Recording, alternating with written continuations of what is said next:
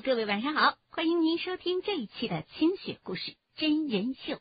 今天晚上的真人经历，您即将收听到的是网友坚持久久的法医相册系列之猫。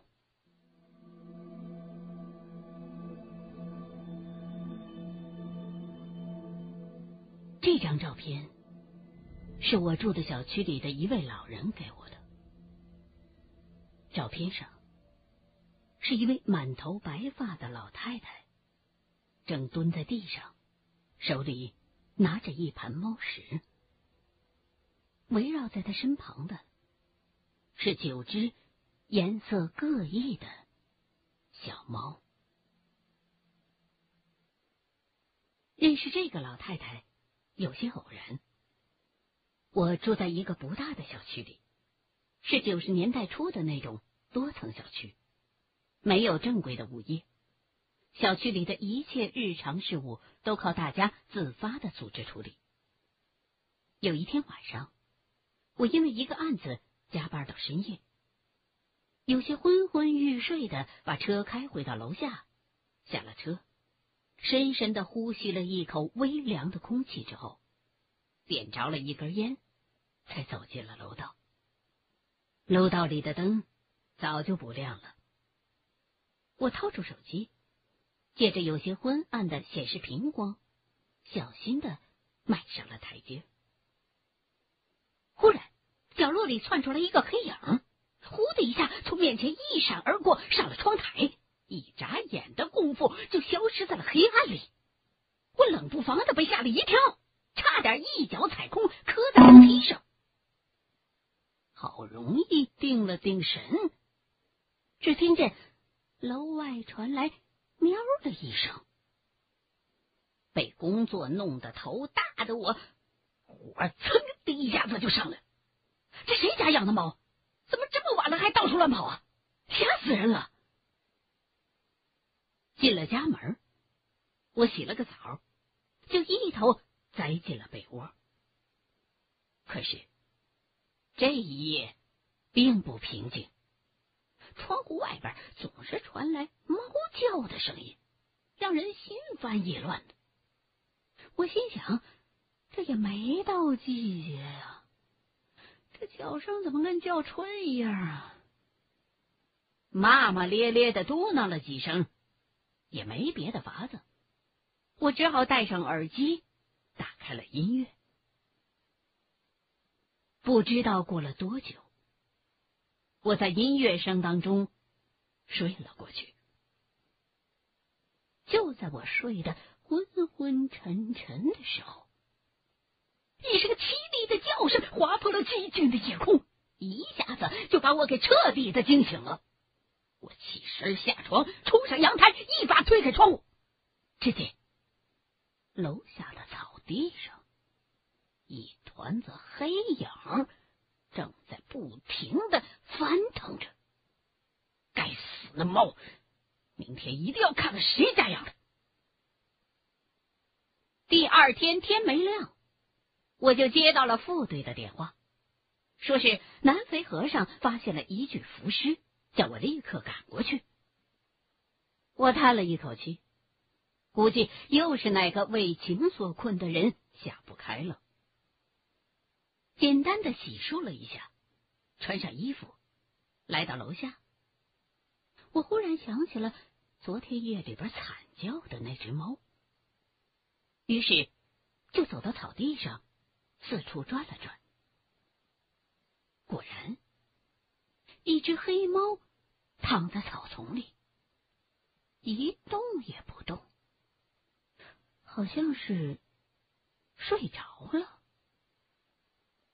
我慢慢的走过去，探下身，不由得倒抽了一口凉气。只见这只猫嘴角嫣红，身下的草叶上还沾着血。看来这大概就是昨天夜里那声惨叫的原因了。我摇了摇头，站起身来。既然死了，也就没必要再追究什么了。我虽然不是一个热爱小动物的人，却也不是铁石心肠。四处看了看，想着要不要把这猫的死尸处理一下。就在这个时候，手机又响起了提示音。我一看，是副队的短信，催我呢。我只好拍拍裤腿上的草屑，回到了车上。一赶到现场，我就看到了副队。一看是我来了，副队笑了笑：“怎么样，还没吃吧？啊，给你准备了早饭了。得了吧。”我撇了撇嘴：“又是早餐车上的鲜肉大包吧？干脆等忙完了，咱们一块去环城公园吃早茶去吧。”哈哈哈估计等忙完了，晚饭都可以一块吃了。先垫个点吧！走，跟我下去看看尸体吧。你现在没问题了吧？我相信你都可以一边看尸体一边吃早饭了。我翻了他一眼，跟着他一块走下了河堤。尸体已经被打捞了上来，是一名二十多岁的女性，看样子溺水的时间不短了，全身都已经被泡得发胀发白。外表严重变形，难以靠外貌进行辨认了。我大致的检查了一下，尸体的体表没有明显的外伤，手表也在，看来应该是跳河自杀的了。我站起身来，一边让同事们打扫现场，一边啃起了肉包子。副队甩给我一根烟。看你眼睛红了，怎么？昨天晚上没睡好啊？被他这么一提，我又想起昨天晚上那只猫了。不知道为什么，那只猫的尸体总是在我眼前浮现出来。我点点头，叹了口气。哎呀，昨天晚上我们家楼下有一只猫，不知道怎么的死了，折腾了半宿。搞得我都没睡好。哦，副队似乎有些惊讶。猫死了，只有狗才会在死前狂吠，死去活来折腾的。猫死前应该都是找个没人的地方，不叫不闹，自个儿默默的死。啊？你这听谁说的？我们家楼下的那只猫，昨晚上可是闹腾了半宿。那惨叫声，我估计整个院子都听见了。副队不以为然的笑了笑，似乎有什么话想要讲，但是又忽然话锋一转，说到猫，我想起来了，发现这个死者的应该呀还是猫呢。猫？这怎么说的？女尸是被水冲到这儿来的。卡在了桥墩下的一个角落里，很偏僻的个地方，而且这里很少有人下来，所以尸体本来是很难被发现的。今儿早晨，有个晨练的老大爷从桥上面经过的时候，发现了一件怪事有几只野猫蹲在岸边，不停的叫，那叫声挺瘆人的。正好这老大爷还喜欢猫，就好奇的走下来看。结果被吓得不轻，根本没想到这几只猫围着的是一具浮尸。猫又不是食腐动物，怎么会对尸体感兴趣呢？其实啊，民间的说法是，猫是最接近死亡的动物啊。在埃及神话里边，猫就是地狱的看门人，代表着治疗者，能跟死亡对抗的。当然。咱们中国猫也有九条命的传说，说猫是受到佛祖恩泽的动物。听副队说到这儿，我不由得耸了耸肩，表示对这些鬼神之说不太在意，因为就本人而言，我更喜欢狗，总觉得猫是养不熟的，它对人的感情不像狗来的那么忠诚。副队似乎看出了我的想法，没再说什么，只是别有意味的笑了笑。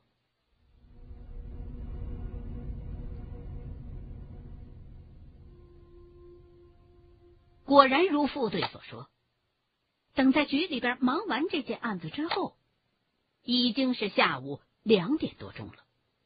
看来早茶是没得吃了，而昨夜的疲惫也像潮水一般冲刷着我的全身。趁着下午没什么事儿，我就抽空跟领导请了个假，决定回家好好的补一觉。开车回到大院的时候，已经是下午三点多了。路过草地时，我又下意识的望了一眼早上那只猫尸体躺着的地方。尸体已经不在了，应该是被打扫卫生的人给处理了吧。我把车停好，下了车，刚走进楼门，忽然。背后又传来喵的一声猫叫，我冷不防哆嗦了一下，然后一股怒气就冲上了脑门，猛地一回身，正想准备教训一下这只猫，却意外的发现门外站着一位白发苍苍的老大娘，而她的脚边则正靠着一只毛色雪白雪白的小猫。我有点意外，呃，呃，老人家，这这你养的猫啊？啊，是啊，是我养的。一个人寂寞，找他们做个伴儿。我摸了摸鼻子，想缓解一下尴尬的气氛。毕竟刚才我转身的时候，脸色是十分的难看的，是吗？你们家猫好可爱啊，不像昨天晚上我遇到的那只黑猫，吵得我一宿都没睡好。没想到，我这番话却把老太太说的变了脸色。什么？昨晚上二黑死的时候，你看见了？他是怎么死的？啊！我一愣，没想到那只猫也是老太太养的。这我就更尴尬了，呃，我也没看见，只是夜里边听见它叫了，然后早上起来的时候就看到它死在草地上了。老太太似乎一下子失去了镇定，嘴里边喃喃的不知道在叨咕着些什么。过了半天，似乎才回过神来，小伙子。刚才不好意思，我失态了。你有时间吧？能到我家坐坐吗？给我说说早上的情况。这我有些为难，因为我本打算回来好好的睡一觉的。可是看到眼前老太太那种期待的神情。又有些不忍，呃，好吧，您家住哪儿？老太太有些激动，呃，不远，就在前面三栋二零幺。我跟着老太太来到了她的家，屋子里很整洁，看来老人是孤身一个人生活的。四处打量了一番之后。阳台上很多的小盘子和纸箱引起了我的注意。老太太倒了一杯水，走了过来，发现我在看阳台，就和蔼的解释着：“这个是我养猫的房间，也就是他们的家。”我数了数小盘子的数量，大概有八九个。就有些疑惑的看着老太太。啊没错，我一共养了九只猫。坐下来之后，老太太告诉我，她姓许，退休前是个教师。丈夫在她刚生下孩子没多久就出车祸死了。在那个年代，流言蜚语就好像潮水一般冲击而来，什么克夫啊、扫把星啊之类的。纵然老人受过良好的文化教育，也无法承担这样恶毒的咒骂。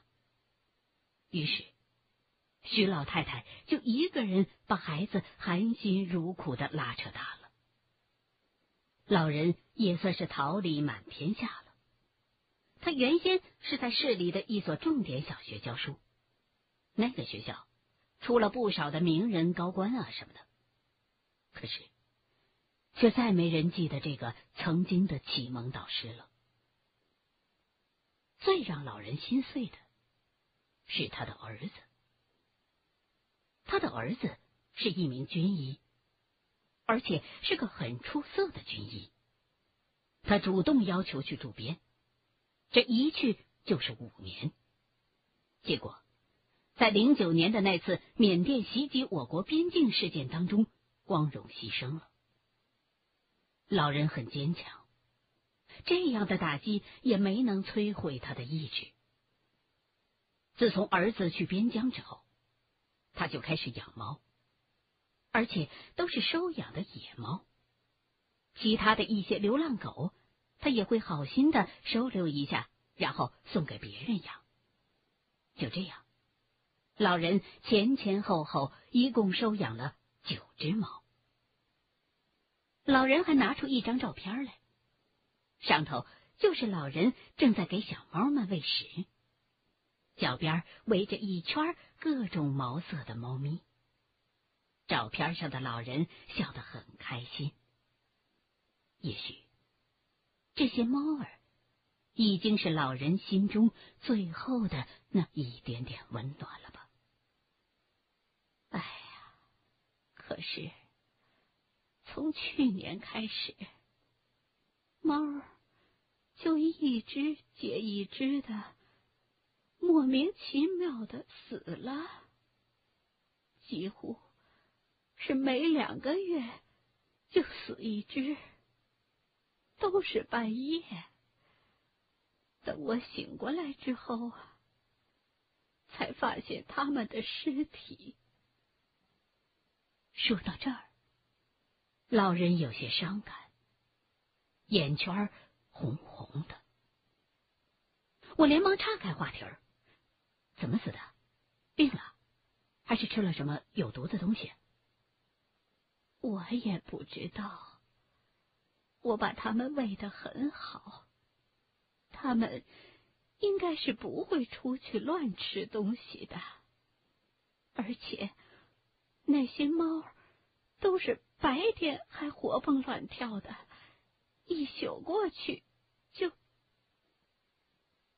也许是因为老人的儿子跟我算是半个同行吧，我不由得产生了一种责任感。您现在还剩几只猫？老人有些怜悯的看了看脚边趴着的那只雪白的小猫，只剩下它一个了。我真怕他有一天也会离开我。我想了想，呃，这样吧，我也是一名医生，我有几个朋友开着宠物医院呢。你把它交给我，我带他去做个彻底的检查，顺便打几支疫苗，这样就应该没问题了。老人听我这么一说，很高兴，连忙要留我吃饭，我赶紧拒绝了。因为这时候我已经实在是困倦极了，太想回家好好的补个觉了。回到家，我大睡了一场。可不知道为什么，梦里总是梦见那只黑猫死的那一宿。黑猫的惨状不断的在眼前浮现着，我想努力的看清楚真相，却又。无能为力，就这样折腾了一宿。起床洗漱一番之后，我就去徐老太太家抱来了那只小白猫，然后开车带着小猫到了朋友的宠物医院。朋友一见到我就吃惊的张大了嘴：“哎，陈倩，你怎么养起猫来了？你不是养什么死什么吗？”我翻了他一眼：“别人家的，你帮我检查一下，他们家的猫接二连三的死，估计是什么传染病吧。”朋友瘪瘪嘴：“切，肯定是你女人的。得，免费帮你劳动一下吧，将来随礼给红包的时候。”我给他扣掉这笔费用哦。玩笑归玩笑，朋友还是仔细的帮我给小猫做了个全面的体检。检查完之后，朋友直摇头，啥毛病也没有，健康的很呢。你这样吧，为了以防万一，我帮他再打几针疫苗。这要是再出问题的话，你可不能说我没帮你啊。就这样。我把小猫又送回给了徐老太，为了让她安心，我就说小猫的病治好了，以后不会再出什么问题了。徐老太十分的感激，一再的说要请我吃饭。我以工作太忙为由推脱了他的好意，因为我总是隐隐约约的觉得这件事儿好像还没完。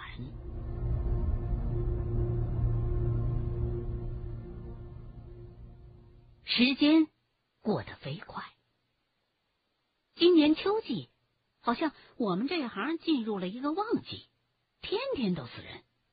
我也和副队一样，忙得不可开交。就这么一转眼，过年了。可是今年过年的时候，我们家的小区却出了一件事儿。就在大年初一的时候，有人去世了。楼下花花绿绿的花圈和鞭炮喧天的气氛形成了格格不入的对比。直到有一天，我从朋友家回来，才发现花圈上头写的人的名字是许云红。这不是那个老大娘的名字吗？发现让我大吃一惊。看起来老太太的身体很不错呀，怎么会突然之间就去世了？向邻居打听了一下，我才知道，原来老太太一直都患有癌症，就连医生都在两年前就宣布了她的死刑。可是她却奇迹般的活了这么久，而且一直都没有再发作过。但是几天前的一个夜晚，他的病一下子爆发了。就那么短短的几小时，死神就夺去了他的生命。更让我感到吃惊的是，他身边最后唯一陪伴着的那只小白猫，也在我给他做过全面体检之后的两个月左右死掉了。就这么多了。我抬头看了看坐在对面，一边听着我的讲述，一边吃的狼吞虎咽的副队。副队满意的擦了擦嘴：“你告诉我这些事儿，是想知道什么呀？”我也不知道。生老病死是人之常情，可是对这个老人的死，我始终耿耿于怀。其实最让我想不通的是，他的那些猫都是怎么死的？副队吸了一口烟。望着我，说个故事给你听吧。从前啊，佛祖带着他的一个弟子在人间游历。他们来到一个很偏僻的小山村，可是当他们想借宿的时候，却没有人愿意招待这两个看起来身无分文的穷和尚。最后，是村子里一对很穷的老夫妻收留了他们。夫妻俩很热情的招待了这两个和尚，因为他们都是信佛的，对僧人格外的尊敬。这对老夫妻的家里很穷，只有唯一的一头耕牛为他们耕地。他们为了招待佛祖二人，拿出了家里积攒的粮食和鸡蛋。可是，第二天早上，佛祖的弟子却被老夫妻的哭声惊醒了。原来，昨天晚上，他们家唯一的劳动力那头耕牛死了。弟子本以为佛祖会施恩为报，没想到佛祖什么也没说，就上路了。在路上，弟子很气愤，不断的埋怨佛祖铁石心肠。佛祖却笑了笑，说。昨天晚上，牛头马面来勾老妇人的命了。我不过是拿那头牛代替了他。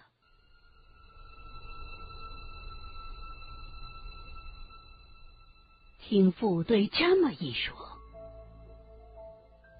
我有点明白了，可是还是不太敢相信。其实。